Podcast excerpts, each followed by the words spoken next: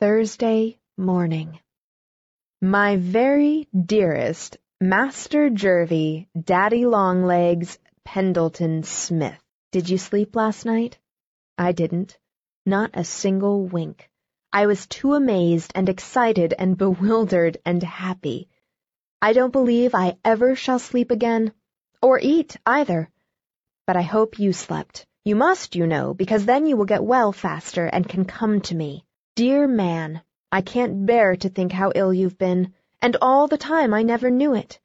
When the doctor came down yesterday to put me in the cab, he told me that for three days they gave you up. Oh, dearest, if that had happened, the light would have gone out of the world for me.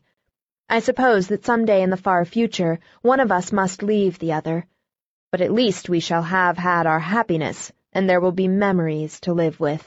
I meant to cheer you up and instead I have to cheer myself, for in spite of being happier than I ever dreamed I could be, I'm also soberer.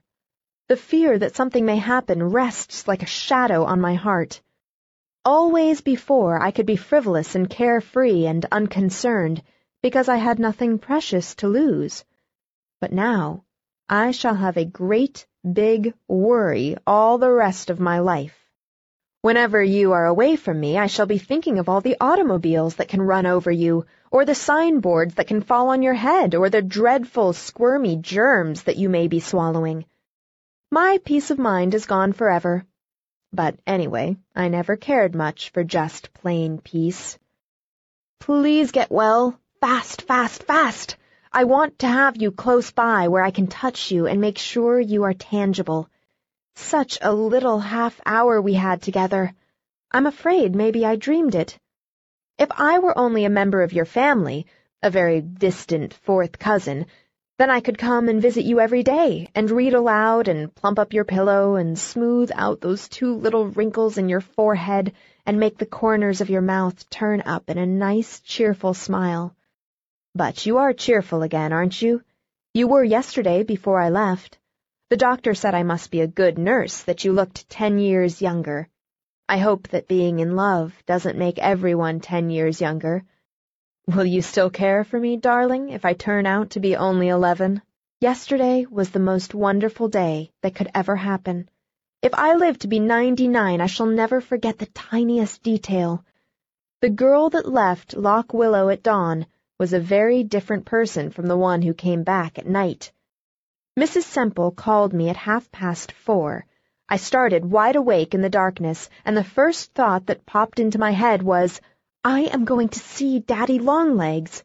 I ate breakfast in the kitchen by candlelight, and then drove the five miles to the station through the most glorious October coloring.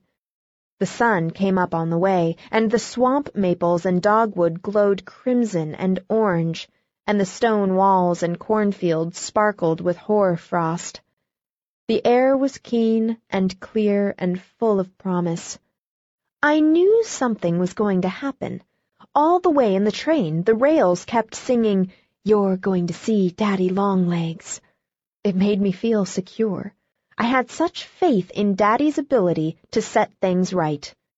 And I knew that somewhere another man, dearer than Daddy, was wanting to see me, and somehow I had a feeling that before the journey ended, I should meet him too.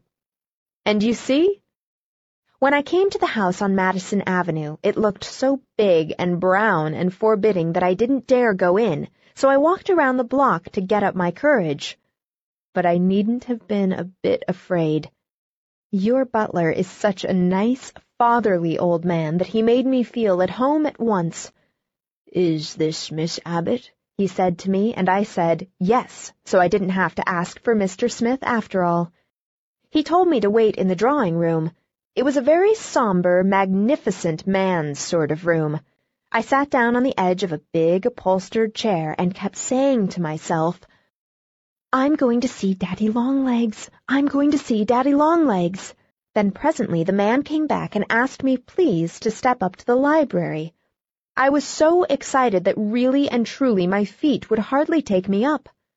Outside the door, he turned and whispered, He's been very ill, miss. This is the first day he's been allowed to sit up. You'll not stay long enough to excite him? I knew from the way he said it that he loved you. And I think he's an old dear. Then he knocked and said, Miss Abbott. And I went in, and the door closed behind me. It was so dim coming in from the brightly lighted hall that for a moment I could scarcely make out anything. Then I saw a big easy chair before the fire and a shining tea table with a smaller chair beside it. And I realized that a man was sitting in the big chair propped up by pillows with a rug over his knees. Before I could stop him, he rose, rather shakily, and steadied himself by the back of the chair, and just looked at me without a word. And then, and then, I saw it was you. But even with that, I didn't understand. I thought Daddy had had you come there to meet me for a surprise. Then you laughed, and held out your hand and said, Dear little Judy, couldn't you guess that I was Daddy Longlegs? In an instant it flashed over me. Oh, but I have been stupid. A hundred little things might have told me if I had had any wits. I wouldn't make a very good detective, would I, Daddy? Jervie. What must I call you? Just plain Jervie sounds disrespectful, and I can't be disrespectful to you. It was a very sweet half hour before your doctor came and sent me away.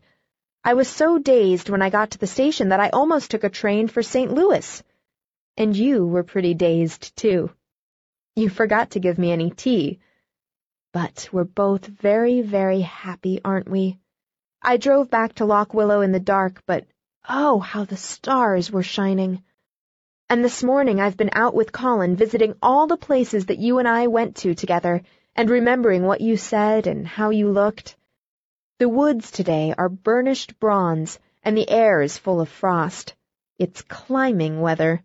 I wish you were here to climb the hills with me. I am missing you dreadfully, Jervie dear, but it's a happy kind of missing. We'll be together soon. We belong to each other now, really and truly. No make-believe. Doesn't it seem queer for me to belong to someone at last? It seems very, very sweet. And I shall never let you be sorry for a single instant. Yours, forever and ever. Judy. P.S. This is the first love letter I ever wrote. Isn't it funny? That I know how.